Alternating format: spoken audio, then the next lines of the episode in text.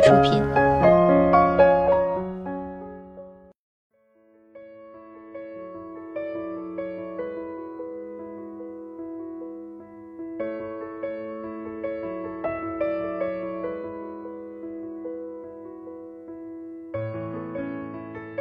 嗨，大家好，欢迎收听今天的健康养生小讲堂，我是主播探探。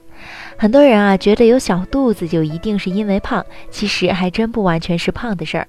太太简单算了一下，小肚子呢可以分为两种类型。第一类，全身体脂高，包括肚子。这种情况要想瘦肚子，首先就得全身降体脂，也就是多做全身性的有氧运动和 HIIT，比如说快走加二十一天，或者是跑步加健身房课程等等。第二类，全身体脂不高，但肚子特别大，这种也就是腿挺细，上身也不胖，唯独就是肚子看上去像是怀孕三个月一样。这种类型的肚子呢，比前面一种更难受，因为它并不仅仅是胖的缘故。它可以分为以下几种情况：第一种情况，不管空腹还是饱腹，小肚子都很突出。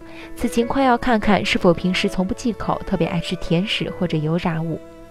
如果你一吃就刹不住车，还特别爱吃甜食、油炸物的话，就很容易导致内脏脂肪变多，也就是吃出小肚子。这种情况要瘦小肚子，就要注意饮食，避免吃油腻食物和吃过多零食，少食油炸食品，少吃盐，尽量减少吃点心和加餐，控制食欲，七分饱即可。还有吃完饭是不是马上就坐下？平时也不爱运动呢？除了吃的多可能会导致内脏脂肪的增加，久坐不爱动也容易长出小肚子。这种情况要瘦小肚子，你最好一吃完饭不要立刻坐下，而是站立半小时；二上班或者上课期间每四十五分钟就起来溜达一圈，有条件呢可以找个没人的角度做五十个深蹲或者是箭步蹲。三保持运动。最后是不是有骨盆前倾呢？如果你发现侧身照镜子看小肚子挺突出的，但夹紧屁股、挺胸抬头站直后，小肚子又回去了，那么你可能是骨盆前倾了。骨盆前倾体最大的特点就是肚子向前突出，臀部向后翘。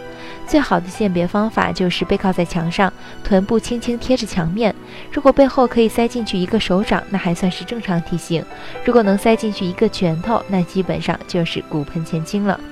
如果是这种情况的话，你要做的不是拼命的全身运动减掉脂肪，而是矫正你的骨盆前倾。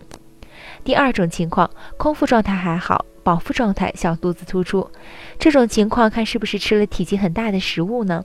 胃是一个空腔器官，胃壁有延展性，因此整个胃都很有弹性，在排空和充盈时体积相差甚远。成年人的胃部没吃任何东西的情况，容量大约只有五十毫升，不到一个一次性纸杯的大小。摄入大量食物后，胃的容量可以达到一千五百毫升。如果吃了体积比较大的食物，胃装得满满的，小肚子就出来了。要避免这种情况，最好避免一次暴饮暴食。还有判断腹肌是不是没什么力量的呢？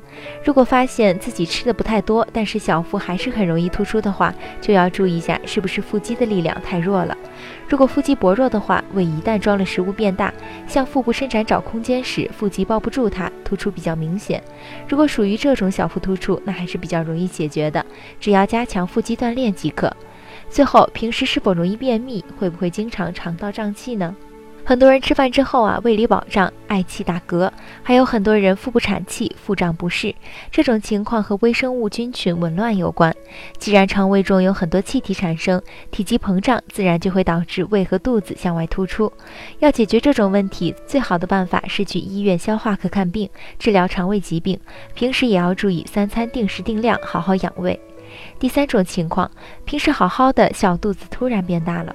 这种的话呢，可能是遇到了特殊情况，如生理期，因为身体激素的变化，女生会出现小腹坠胀、小腿浮肿的情况，这是正常现象。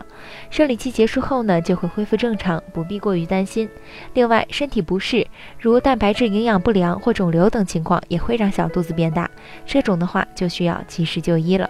总之，小肚子没那么简单，也没那么可怕，找出成因，再好好努力，还是能消掉一些的。好了，今天的节目到这里就要和大家说再见了。我是主播探探，我们下期再见吧。